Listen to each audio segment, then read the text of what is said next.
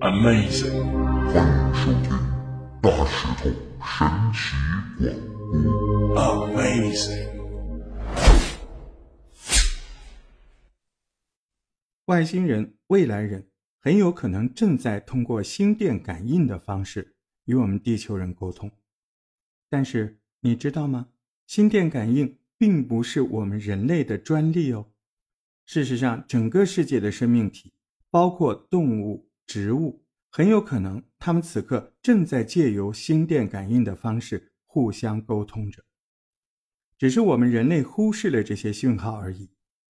现在，不管是在科学界还是在灵媒界，都已经注意到了这种神奇的现象。在今天的故事正式开始之前，请大家动动小手，按下大石头的关注按钮。并开启免费订阅，才不会错过任何大石头的神奇广播。今天就要来和你聊聊打破结界的动物通灵师。靛蓝是一种古老的颜色，但是不知道大家有没有听过靛蓝孩童呢？在上个世纪八十年代初啊，一名希腊的记者科斯塔，他开始注意到了一些新时代的儿童。不仅一出生就拥有极高的智商，甚至还拥有一些特殊的能力。据说这些电缆儿童，不管在心灵层面还是生理层面的变化，都已经超越了当代普通人类。一些支持者认为，电缆孩童的到来是为了改变世界，提升地球的能量，以便更好地带领人类进入下一个次元。这些孩子不但具有心电感应的能力。还可以看到灵体气场。今天要跟你聊的索尼娅小姐就是其中之一。她的特殊能力就是能与任何动物沟通。一九四零年，索利亚出生在英国。小的时候，听力不太好的她不太喜欢交朋友。这个小女孩反而更喜欢窝在家中的农场，与牛啊、羊啊待在一块。这是因为他觉得跟动物沟通比跟人类沟通要容易，因为不需要运用听觉，他就能知道动物的心声。那个时候，索尼娅以为每个人跟他都一样，可以感受到动物的想法。直到有一天，小小的索尼娅先是注意到了家中农场有一只牛的身体不太舒服，这只牛呢就告诉他，它好像是吃坏了东西，肚子很痛。当时，索尼娅就赶紧告诉了父母，说牛说他自己吃坏了东西，但父母呢就呵呵不以为然。这时的索尼娅终于了解，原来只有他一个人能感受到牛的想法。后来经过兽医的诊断，确定那只牛真的是吃坏了东西，索尼娅的父母也才终于注意到，他女儿似乎真的可以与动物沟通。值得注意的是，一开始索尼娅并不能双向的与动物沟通，而只能够单向的听到动物的想法。一直到一九九四年，一段奇遇之后，那个时候他已经五十多岁了，索尼娅忽然摇身一变，变成了美国最知名的动物通灵师，所到之处留下一个个传奇的故事。一九九四年，刚过五十四岁生日的索尼娅忽然梦见了。圣方济各，圣方济各是十三世纪知名的苦行僧，在他的身上曾经发生过许多神秘的现象。现在这个地球上天主教现任教宗方济各的名号，就是要为了纪念这个人。根据文献的记载，起源于一二二四年的九月，正在拉维纳山上祈祷的方济各身上忽然出现了五圣伤。圣伤指的是当年耶稣被钉在十字架上时所受到的伤痕，它是一种超自然的现象，一般会发生在基督徒的身上，反正也是蛮神奇的啊。除了圣伤以外呢，根据很多书籍的记载，当年圣方济各似乎还可以与世间的万物沟通，他呢时常会在传教的路上忽然停下来，走到动物的身旁与他们对话。甚至还会帮动物解决他们遇到的问题。索尼娅就表示，当年在梦里，圣方济各忽然显现，并告诉索尼娅如何正确的与动物沟通。原来，在与动物沟通时，主要是以冥想的方式，将想法与感觉化为影像讯息传给动物。举例来说，他会先询问动物为什么忽然不吃饭，但动物接收到你的讯息之后，它就会回传它的影像讯息。例如，有些动物会展现有别的动物抢了自己心爱的食物或者玩具，才导致它心情不佳、食欲骤减。值得注意的是，索尼娅提到的这个影像，他说不但可以看到，甚至还可以听到事件发生时的声音，以及还可以感受到动物们当下的心情，甚至是感觉。如果导致动物不开心的原因是病痛，那么索尼娅也会突然感受到同样部位的疼痛。而与动物沟通的关键就是，你必须要先相信自己能与他们沟通。你只有相信自己，你才能成功。其实一开始，索尼娅的动物通灵之路走的也不是那么顺遂。很多人认为她是靠骗人为生的，灵媒毕竟都没办法讲话嘛，因此大家也无法确定索尼娅说的话是否是真的。直到一个叫玛丽克拉克的人亲自找上门来。这个玛丽克拉克呢，是一名著名的养马人，他养有很多很名贵的马。当时，玛丽有一只名叫鲁莽的赛马。忽然这天，这匹赛马开始变得郁郁寡欢。玛丽心想，鲁莽会不会是生病了？还请了兽医来家里检查，但是没有发现任何的病症。一直到找上了索尼娅，当时索尼娅一到现场，他就先是和鲁莽对望了一下，然后他轻轻摸了一下马背，接着他就告诉玛丽克拉克。鲁莽说：“他的左脸很痛，似乎有什么东西卡在了那儿。”令人惊讶的是，玛丽马上带着鲁莽去照了 X 光，发现真的有异物卡在了鲁莽的左脸。而除了鲁莽之外，索尼娅也曾在知名的节目中表示，一开始她与动物通灵时是需要亲自见到动物才能够与他们沟通，而且这些动物必须要是活着的状态。直到有一天，一个特殊的案例登门，意外的使索尼娅的能力更上层楼。这位叫做珍妮，她是一名资深的猫奴。有天，她发现自己的爱猫海蒂竟然趁着自己不注意溜到了户外，而且不幸被车子撞死。顿时啊，这个爱猫的珍妮就非常的伤心。珍妮认为海蒂的死全部是她自己的过错。他想请索尼娅告诉他的爱猫，他想对爱猫说一声对不起。但他居住的地方离索尼娅很远，所以最后双方决定给照片外加电话沟通的通灵方式，看看他能不能成功与爱猫取得联系。就在索尼娅进入冥想之后，他开始感受到了一些画面，并张口说话。他看到了一个年约六十岁的女士抱着海蒂。而且，这个女士要请索尼娅告诉珍妮，海蒂自从你的怀里来到了她的怀里。这个女士，珍妮，你认识吗？当时珍妮听完这个话，整个人非常的震惊。他告诉索尼娅，他的母亲前几年因病去世了，当时年纪就是六十二岁，而他的妈妈在世的时候就很喜欢海蒂。这真的很不可思议。因为这些资讯，索尼娅根本不可能会知道。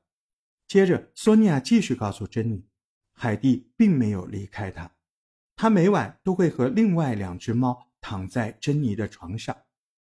这个珍妮应该能够感受到。珍妮一下子就哭了，一边哭一边回答：“没错，我的确有感受到，但我以为我是疯了，没想到是真的。”索尼娅继续说。你的母亲还有话想请我给你转达。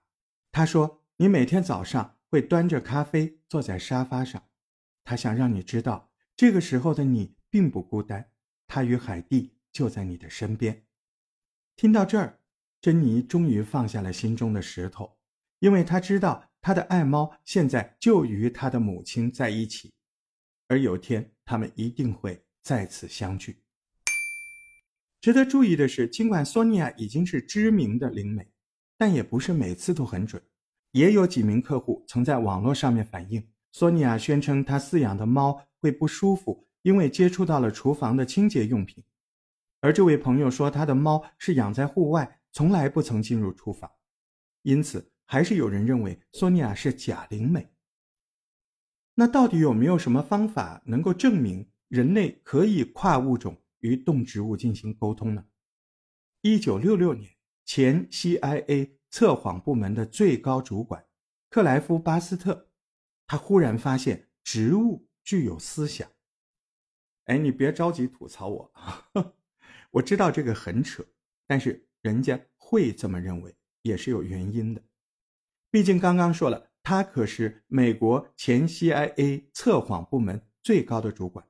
再加上还是著名的芝加哥基勒测谎学院的院长，就连我们现在世界各地公安系统测谎所使用的评估表，就是这位当年研究出来的。